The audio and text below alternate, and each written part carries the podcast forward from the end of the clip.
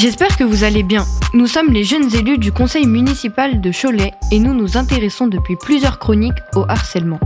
Nous avons réalisé un court métrage qui s'appelle Sans arrêt. Aujourd'hui, nous allons vous parler du message et des solutions que nous voulions faire passer à travers ce court métrage. Je suis Léa et voici Zoé, Anouk et Roxane près de moi aujourd'hui. Bonjour à toutes les trois. Bonjour. Bonjour. Nous allons écouter Anouk et Zoé qui vont revenir rapidement sur le scénario de ce court métrage construit en deux parties. À toi Zoé. Je vais vous présenter la première partie du scénario. Elle montre le harcèlement sans solution où le pire peut arriver, personne ne réagit et les gens présents dans le bus, jeunes et adultes, n'interviennent pas ou ne possèdent tout simplement pas les clés. Ce soir, Farid est tout seul dans sa chambre. Sans arrêt, c'est l'histoire du quotidien de Farid, jeune collégien réservé qui se rend au collège en bus. Il se sent angoissé parce que demain, il va devoir reprendre le bus. Dans la seconde partie, arrêt demandé, on retrouve les mêmes scènes dans le bus avec l'intervention d'un passager. Et tu joues à quoi? Une première humiliation vient d'être évitée. De la jeune collégienne à la mamie, en passant par la conductrice du bus, l'impact de ces gestes changera la journée de Farid. C'est pas la première fois que je te vois faire ça. Tu sais ce que tu risques? Viens donc t'asseoir ici, que je t'ai à l'œil. Et tu laisses le jeune homme tranquille.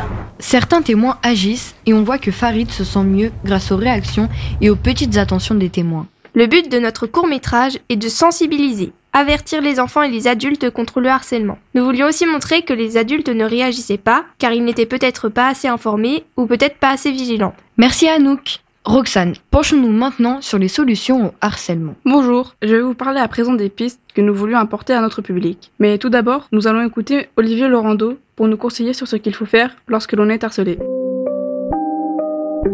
Lorsque vous recevez une victime de harcèlement ou ses parents, quel message leur transmettez-vous On a une permanence à Angers et une sur Cholet. Donc euh, sur Cholet, c'est nouveau. C'est tous les premiers samedis de chaque mois. Euh, quand on reçoit des victimes, des gens les écoutent. On écoute les, jeunes et on écoute les familles aussi pour savoir quelle, euh, quelle aide on peut leur proposer. Et puis après, on essaye de leur proposer de l'aide avec euh, le soutien de nos partenaires. Et puis on est aussi surtout sur des messages positifs sur le fait de d'essayer de, de, comprendre que ce n'est pas de leur faute, c'est plutôt de la faute des, des harceleurs. Quel message avez-vous pour le harceleur Alors au niveau des harceleurs, on, déjà on essaye de leur expliquer, déjà de comprendre ce qu'ils font, ce qu'ils ont fait. C'est de leur expliquer que ce qu'ils ont fait donc est pénalement répréhensible et puis surtout d'essayer de, de voir avec eux comment ils peuvent passer du statut de harceleur à retrouver leur statut d'élève dans la classe. Parmi les autres solutions, on peut se rapprocher d'un adulte de confiance à qui il est important de se confier. Depuis la rentrée 2022, le gouvernement a déployé et rendu obligatoire un vaste programme de lutte contre le harcèlement nommé phare, destiné aux écoles élémentaires et aux collèges. Il comprend la formation des personnels scolaires, la désignation d'élèves ambassadeurs qui agissent comme des lanceurs d'alerte. Ce programme prévoit aussi la sensibilisation des familles ou encore la mise en place de protocoles adaptés.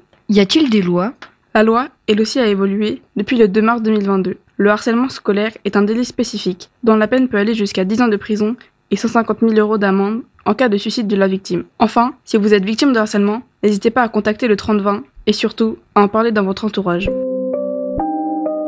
Merci de nous avoir écoutés et à demain pour un nouvel épisode sur les retombées du court métrage et des suggestions pour creuser le sujet. Bonne journée à toutes et à tous.